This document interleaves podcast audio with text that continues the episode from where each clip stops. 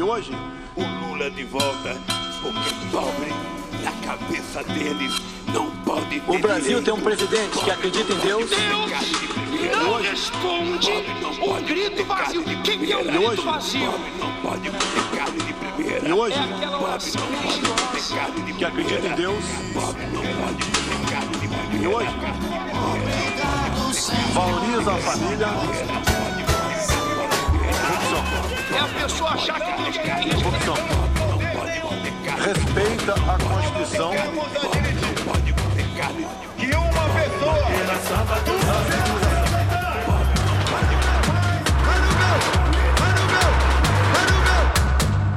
Hola, sean bienvenidos a Cuenta Regresiva, el podcast sobre las elecciones presidenciales de Brasil 2022.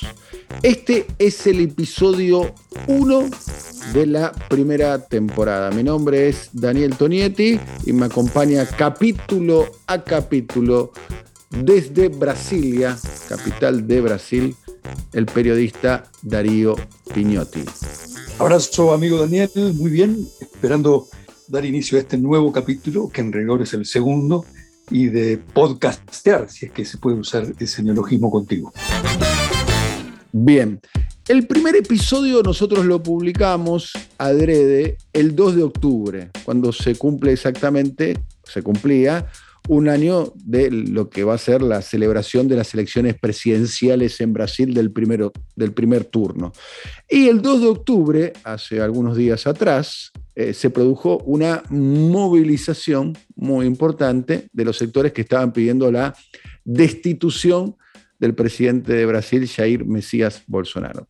En el episodio de hoy de Cuenta Regresiva, Brasil, vamos a estar hablando de la Comisión Parlamentaria de Investigación, ¿eh? la famosa CPI, ¿eh? a propósito del COVID. Estamos hablando de un país como Brasil, de dimensiones continentales, que ha tenido un impacto muy grande a propósito de la pandemia y además un comportamiento, para decirlo de un modo muy delicado, muy errático por parte del presidente Jair Mesías eh, Bolsonaro. Un detalle solamente, ni siquiera aún eh, todavía se ha vacunado con ninguna de las vacunas que circulan por el mundo, eh, inventadas, creadas por diferentes laboratorios respondiendo a diferentes intereses nacionales, con ninguna se vacunó Jair Mesías Bolsonaro. Pero ese día, ese 2 de octubre, en una importante movilización, tuvo la presencia de Ciro Gómez, hoy integrante del Partido Democrático de los Trabajadores, el PDT, ¿eh? que fue abucheado ¿eh? por los militantes del PT. A partir de ahí, si se quiere, un nuevo episodio de un clásico, ¿eh? que es las diferencias públicas, acercamientos y alejamientos que han tenido a lo largo de la historia contemporánea tanto Luis Ignacio Lula da Silva, el referente del PT, como Ciro Gómez, ¿eh? el ex gobernador de Ceará, ministro en algún momento incluso del gabinete del primer gobierno de Luis Ignacio Lula da Silva, y hoy un eh, referente del de el, el, PDT, el histórico partido que, que liderara en algún momento eh, Lionel Brizola. Darío, ¿Qué hay de ese vínculo entre Ciro Gómez eh, y, Lula? Daniel, es una relación que ha tenido muchos altibajos y que probablemente ahora atraviese su peor momento. Estamos a menos ya de un año de las elecciones eh, en las que estarán en juego la sucesión o la ratificación de Jair Bolsonaro y con ello también la confirmación de un régimen autoritario o la recuperación democrática. Decir esto significa que los entendimientos o desacuerdos entre Lula, el líder político popular más importante de Brasil, y Ciro Gómez, un dirigente de peso de la centroizquierda y a veces del centro centro-derecha, es importante, para algunos hasta vital, en la perspectiva de crear esa oposición a Bolsonaro y esa recuperación de la democracia en Brasil. Por lo tanto, lo ocurrido el 2 de octubre los desencuentros entre Ciro Gómez, que participó en el acto realizado en la Avenida Paulista, la más importante de San Pablo, y antes de eso, horas antes, también había tomado parte en la movilización en Río de Janeiro, significa que la posibilidad de un acuerdo no es cercana. Durante o protesto de hoje, Ciro Gomes foi vaiado. Governador do estado do Ceará!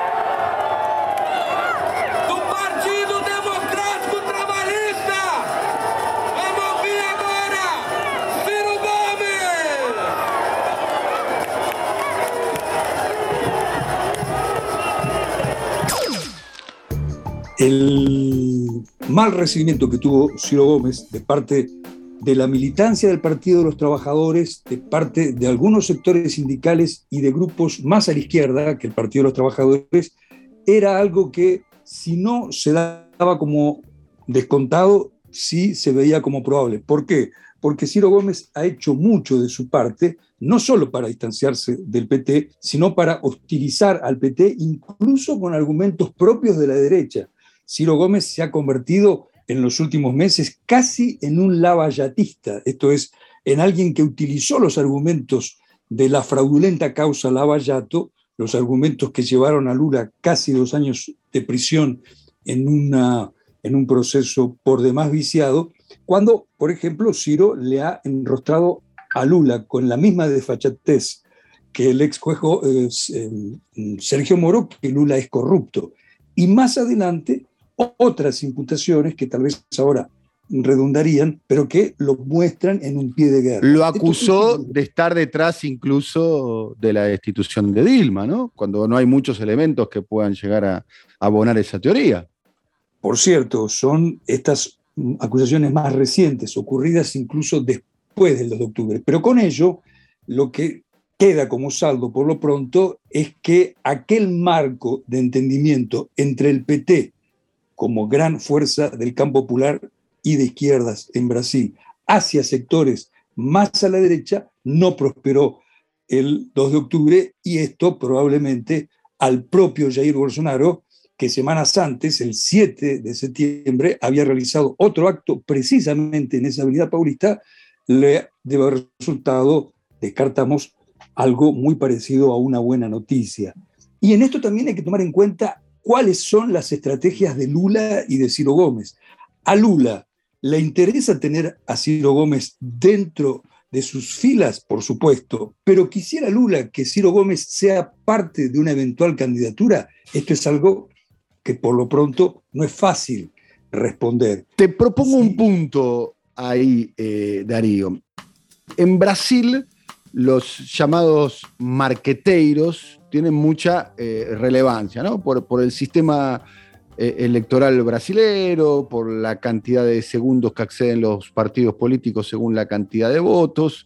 Los marqueteros, lo que serían aquí los, los marketineros, ¿no? la, traducción literal sería marketineros, los que se ocupan de la comunicación eh, política. Tienen mucha relevancia, paréntesis, han tenido en algún momento mucha relevancia también en la política argentina, en algún momento los marqueteiros eh, brasileros fueron importados aquí en Argentina, eh, Duda Mendoza, para nombrar alguno, o Joan Santana, para no nombrar otros.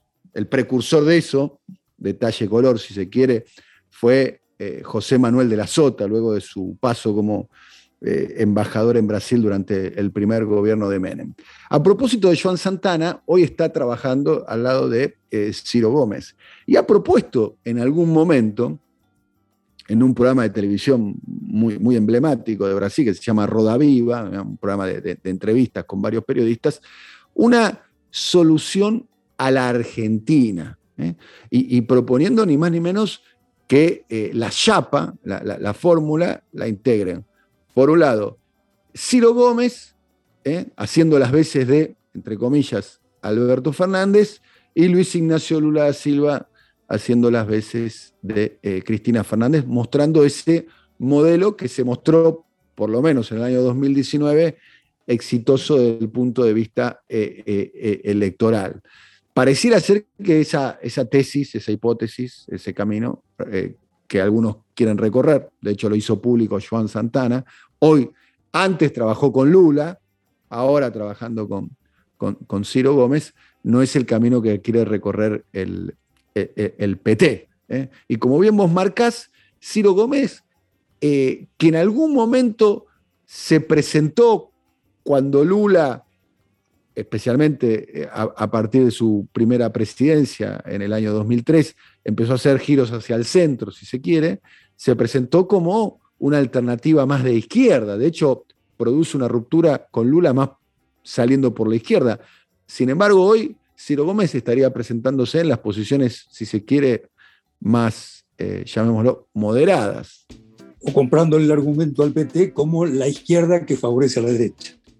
Por cierto, el caso de Joel Santana no solo es el de un marquetero de gran suceso que también ofreció servicios y muy bien cobrados en varios países de América Latina y que estuvo preso en el caso Lavallato, es el de una tesis que también se defiende en sectores del PT, pero no usando a Ciro Gómez como la cara o el equivalente a Alberto Fernández. Se habla de otros eventuales nombres que pudieran ser una, una ¿Quiénes? Por ejemplo, Fernando Haddad, quien fuera eh, eh, ministro de Educación del gobierno, de los gobiernos del PT y quien fuera alcalde de San Pablo. Y Pero ahí no habría ninguna novedad, ¿no? Porque Fernando Haddad eh, es un integrante del PT. Será línea moderada, ¿no? Eh, si se quiere, ¿no? Un profesor universitario, paulista, eh, pero no deja de ser un integrante del PT, ¿no?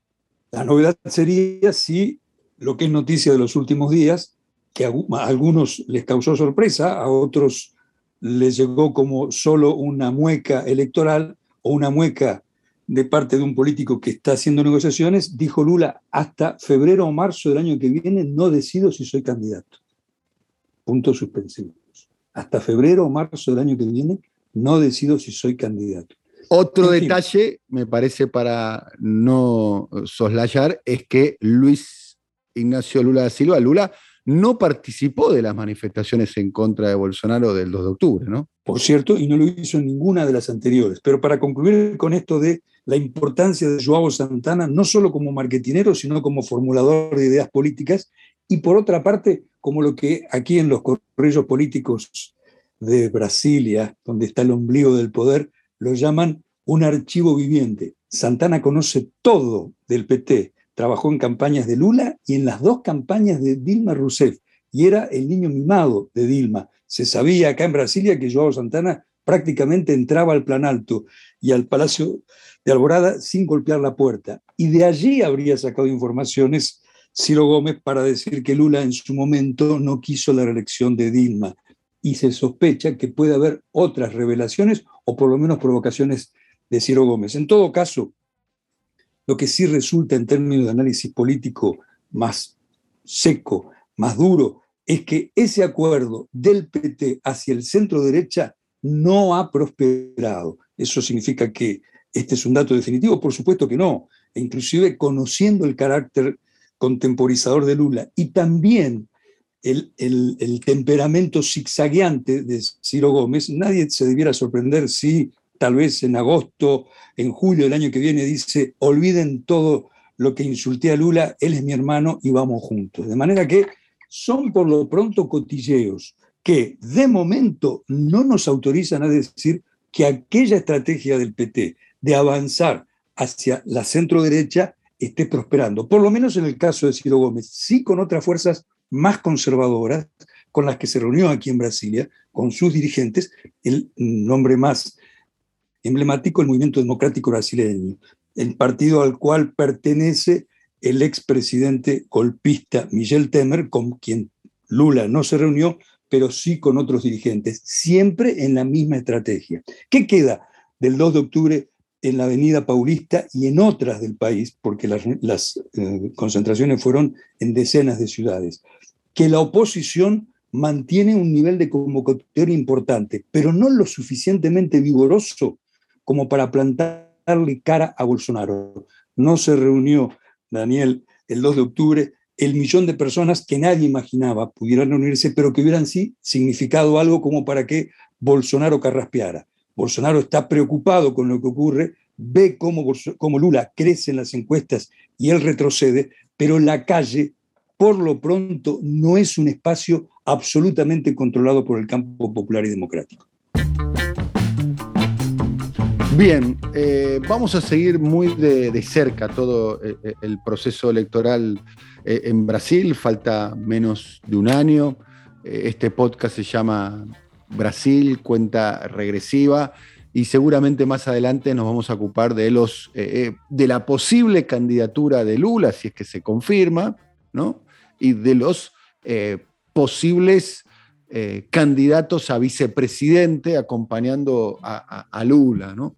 con el, antecedente de que en las dos presidencias de Lula, en sus dos mandatos, para ser más precisos, eh, el, vicepresidente ha sido un hombre de centro, eh, del Partido Liberal, un empresario evangelista llamado José Alencar. Y también en los capítulos posteriores nos vamos a dedicar casualmente, acabamos de hacer un anticipo, del de, eh, el sector del evangelismo pentecostal en Brasil y, su capacidad política, electoral y, mediática. Me autorizas un asterisco sobre José Alencar, que además era un importante empresario del sector textil. Lula ha citado esa posibilidad, la de tener como número dos a un empresario. Se habla de una empresaria que pudiera acompañar a Lula en esa fórmula recreando aquella exitosa apuesta de 2002.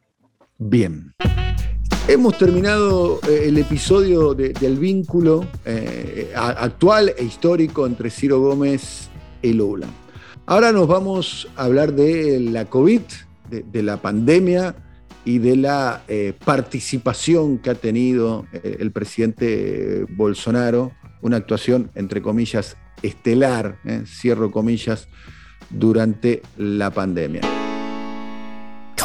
Forma-se neste momento a Rede Nacional de Rádio e Televisão para o pronunciamento do presidente da República, Jair Bolsonaro, sobre o coronavírus. Nos últimos meses, surgiu um vírus novo. Não há motivo para pânico. Seguir rigorosamente as recomendações dos especialistas é a melhor medida de prevenção. Tem a questão do coronavírus também, que, no meu entender, está sendo superdimensionado o poder é, destruidor desse, desse vírus. Certo? Obviamente, temos no momento uma crise, uma pequena crise, né? Um, no meu entender, é muito mais fantasia a questão do coronavírus, que não é isso tudo que a grande mídia propala ou propaga pelo mundo todo. Brasil ha tenido casi 22 Eh, millones de casos y ha superado las 600.000 víctimas, más precisamente 604.000 víctimas. Como adelantamos más temprano, estábamos contando que eh, en Brasil forma parte de la cultura política las diferentes comisiones parlamentarias de investigación. Nobleza Obliga es un atributo que tienen, por caso, también lo tiene el Congreso de la Argentina, pero no se utiliza con la eh, frecuencia con la cual se utiliza eh, eh, en Brasil, donde las comisiones parlamentarias son muchas, son muy diversas, son muy activas y además tienen atribuciones importantes. En este caso, la Comisión Parlamentaria de COVID se llevó adelante. ha participado de esa comisión un, por caso un, senador muy emblemático de Brasil, como es el senador Renan Calheiros, eh, que ha llevado adelante varias acusaciones, eh, entre las cuales son nueve las acusaciones que se lleva adelante contra el, eh, el, el, presidente Jair Bolsonaro, entre los cuales está crímenes contra la humanidad, epidemia con resultado de muerte, infracción de medidas sanitarias, incitación al delito entre algunas de las acusaciones que llevó adelante, insisto, esta eh, Comisión Parlamentaria de Investigación, esta CPI. Darío. Seguramente, Daniel, octubre de 2021 y marzo de 2021 estarán entre los meses más adversos para Jair Bolsonaro desde que llegó al poder en enero de 2019, porque el informe presentado el 20 de octubre, el miércoles 20 de octubre, en el Senado, por la Comisión Parlamentaria de Investigaciones fue rotundo. Bolsonaro tiene tres acusaciones por delitos de lesa humanidad. Acusaciones que van a ser reportadas a la Fiscalía Nacional y a, las, a varias fiscalías estaduales, a la em, Cámara de Diputados para un eventual, muy poco probable, inicio de un proceso de impeachment y al Tribunal Penal Internacional.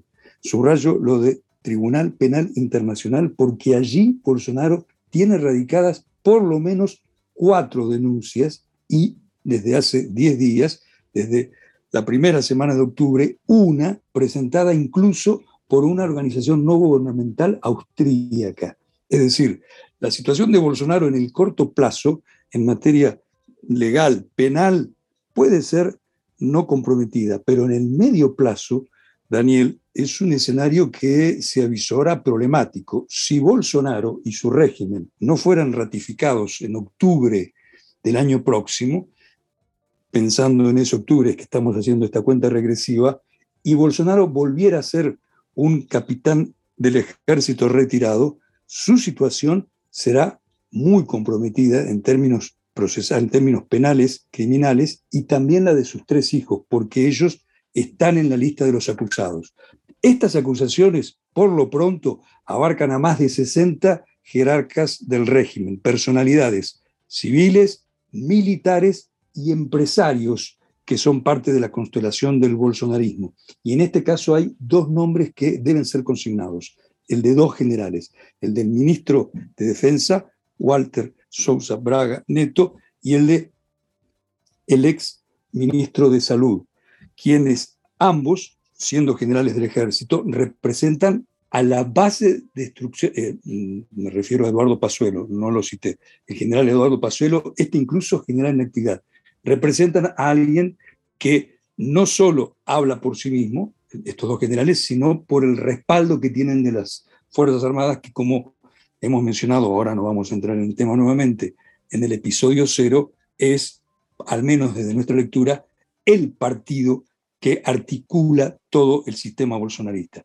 Por tanto, son acusaciones que de avanzar, lo cual no está garantizado en el corto plazo, habrán de horadar no solo la imagen del régimen, sino las implicaciones en lo que vos citabas hace un instante, fueron 604.000 muertes, un número pavoroso que por lo demás es sabido es inferior al número verdadero porque hay en Brasil un cuadro de subnotificación de infectados y de fallecidos.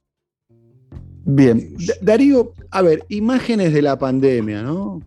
que, pareciera ser que eh, está comenzándose a, controlar vía vacunación masiva. ¿no? Yo tengo algunas imágenes del, hemisferio norte, de Europa. ¿eh? Darío Pignotti, ¿eh? nuestro colega aquí en el podcast, además es el corresponsal de la agencia italiana ANSA en América Latina y está allí en Brasilia. Las imágenes, Darío, de los camiones de, los camiones de las Fuerzas Armadas italianas trasladando, trasladando cuerpos sin vida en, el norte de Italia. Estamos hablando de marzo, abril, mayo del año 20, del año pasado. Otra imagen muy impactante, y después ahora vamos a llegar a Brasil, Darío, eh, una imagen muy impactante eh, fue también, en este caso en España, también abril, mayo, eh, el Palacio de Hielo, estamos hablando de, un shopping, un, lugar de, compras en Madrid con una pista de hielo, transformándose esporádicamente, eventualmente, en plena pandemia, cuando estaban todos los sistemas sanitarios desbordados, transformándose en una morgue. En el caso de Brasil hubo muchas imágenes impactantes. Yo me quedo con una y, después me gustaría escucharte a vos que, estuviste mucho más encima del tema, eh, eh, en, el tren del descontrol de, Bolsonaro y su manejo de la pandemia. Me quedo con la imagen del mercado negro de tubo de oxígenos en Manaos. ¿Qué pasó exactamente en Manaos? Que dicho sea de paso, además, este, después dio la, célebre, la célebre cepa con ese origen este, geográfico, Manaos, en el, en el corazón de la, del Amazonas brasilero, Darío.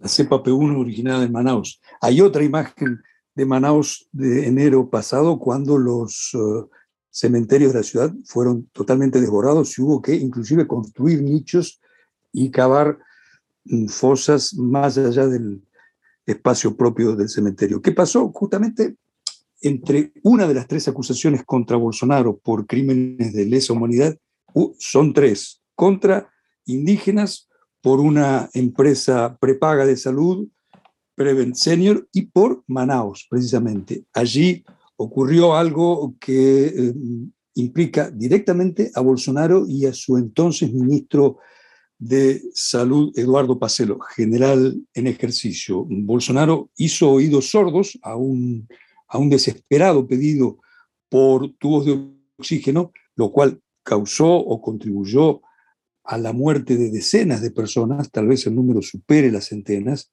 en pocas semanas. Y por otra parte, se utilizó y acá voy a citar a especialistas en el tema, a Manaus y a la Amazonia en general. Manaus es la capital del estado de Amazonas, un estado gigantesco de más de un millón de kilómetros cuadrados. Solo el estado de Manaus es la mitad de la superficie de México, para que tengamos proporción de qué estamos hablando, donde se hicieron ensayos con drogas no aptas para enfermos con coronavirus y donde se distribuyó, tal vez en más escala que en otros lugares, el kit COVID, es decir, hidroxicloroquina y otras drogas que solo a Bolsonaro y por entonces a Donald Trump se les ocurría que pudieran ser útiles para el combate de esta dolencia, lo cual llevó a que muchos enfermos, creyendo, a veces religiosamente, en la palabra del presidente casi pastor Jair Bolsonaro, las consumieron suponiendo que con ello habrían de inmunizarse. Por eso es el capítulo de Manaus, el capítulo de la Amazonia, uno de los tres en los que el informe final presentado el 20 de octubre, el miércoles 20 de octubre en el Senado, a Bolsonaro se lo acusa por delito de lesa humanidad. Y si hubiera que recordar otra imagen, en este caso hilarante, es la de Bolsonaro veraneando a mandíbula batiente en el verano 2021 y llamando a la población, llamando específicamente o más puntualmente al bolsonarismo, a sus seguidores, a que no respetaran el aislamiento social y a que se volcaran a las playas. Y por encontrar un contraste, así como en Italia fueron recibidos y premiados, porque recibieron por otra parte un galardón, un reconocimiento los médicos cubanos para socorrer a la pandemia que surgió inicialmente en el norte italiano y donde se contaminó el primer brasileño infectado de coronavirus en la Lombardía, cuya capital es Milán.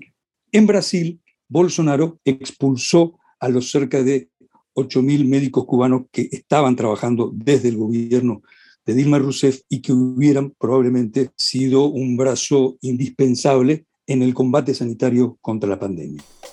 Para ir cerrando, quien tuvo una, eh, un, papel estelar dentro de la Comisión Parlamentaria de Investigación, este, esta CPI, fue el senador Renan Caleiros, eh, un hombre importante, un hombre que también estuvo un papel importante, el otro día lo destacábamos, en la destitución de Dilma Rousseff, eh, integrante, un hombre de la aristocracia, ¿no? si se quiere, de la aristocracia política brasilera, integrante del MDB, del PMDB y, de la provincia del estado de, Alagoas. Eh, ¿Notás ahí en la, presencia de Caleiros, que ni más ni menos que, denunció a Bolsonaro, dijo que va a presentar esta denuncia en la, en la Corte Penal Internacional de La Haya, ¿no?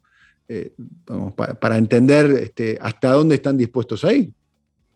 Se unen aquí, Daniel, el primer momento de este episodio y el segundo, es decir, el Brasil que camina hacia las elecciones, con Lula estableciendo puentes hacia sectores de la derecha o de la centro derecha, y Escaleiros, probablemente uno de los principales interlocutores del lulismo en esa construcción de un frente de salvación nacional, de un partido policromático, por usar una palabra poco sencilla, un partido donde hay eh, personajes que actuaron directamente en el golpe contra Dilma, como Michel Temer, y otros que tuvieron un perfil más contenido, que es el caso de Bolsonaro, frente, que es el caso de Caleiros, corrijo, frente a Bolsonaro, Caleiros incluso está adoptando una posición francamente eh, inesperada. Es decir, él sí ha asumido eh, el informe, el informe de más de, de 1900 páginas, un informe que, según observadores autorizados, juristas,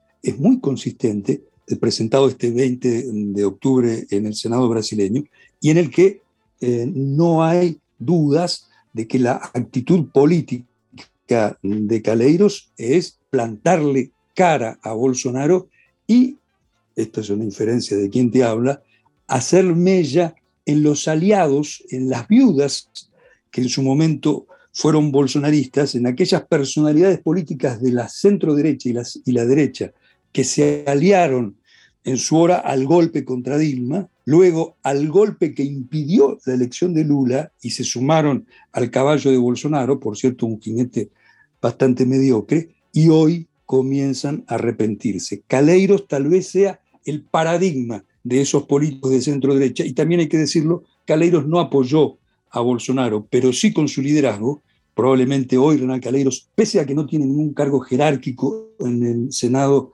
sea el legislador de la Cámara Alta con más peso propio, puede actuar como una fuerza de tracción de sectores de la derecha y la centro derecha, es decir, sectores no fascistas, hacia ese frente de salvación nacional. Aquí algunos lo llaman Frente Amplio, muy distinto, muy distinto del Frente Amplio uruguayo. Este sería un frente con sectores de la derecha, la centro derecha y con Lula como líder. Ese es el rol que está jugando Caleiros e indudablemente si Bolsonaro, dicen aquí, todos lo saben, alguien que tiene insomnio, probablemente no habrá dormido de la noche del miércoles 20 de octubre a la del jueves 21, le quitó el sueño Caleiros a Bolsonaro, dalo por seguro.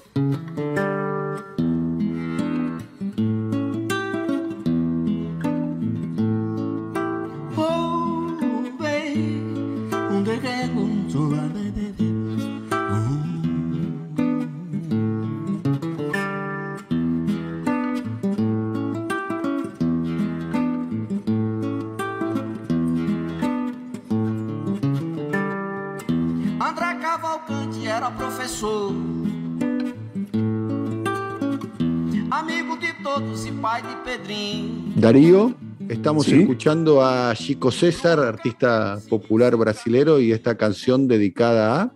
Es una canción que como el título lo avisa, refiere a los incontables, es a la cantidad de personas fallecidas por el coronavirus. Chico César es un cantante popular este brasileño y además un autor por veces muy experimental. Y en este caso con una poesía simple pero directa y que suena como una llaga, Daniel, y que en estos días volvió a ser eh, sintonizado porque en una de las últimas audiencias de la Comisión Parlamentaria de Investigaciones fueron convidados viudas, eh, huérfanos y deudos en general de personas fallecidas en el coronavirus que precisamente estuvieron allí para decir los 604 mil muertos que además de no haber sido por la política de Bolsonaro, pudieran ser muchos menos. Se dice que hasta 200.000 muertos menos hubiera habido si en Brasil el presidente no fuera Bolsonaro. Somos personas con nuestras historias. Y hubo una de ellas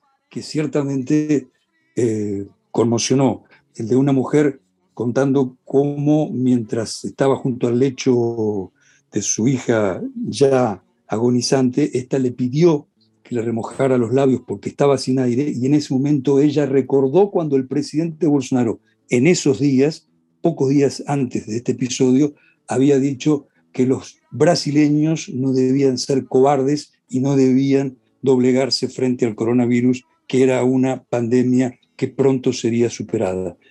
El efecto o la conmoción o la sensibilidad que suscitó esta mujer y otros testimonios hicieron que una de las traductoras de Libras mientras estaba haciendo la adaptación del, lenguaje hablado de esta mujer, llorara en cámara en el momento de su trabajo profesional.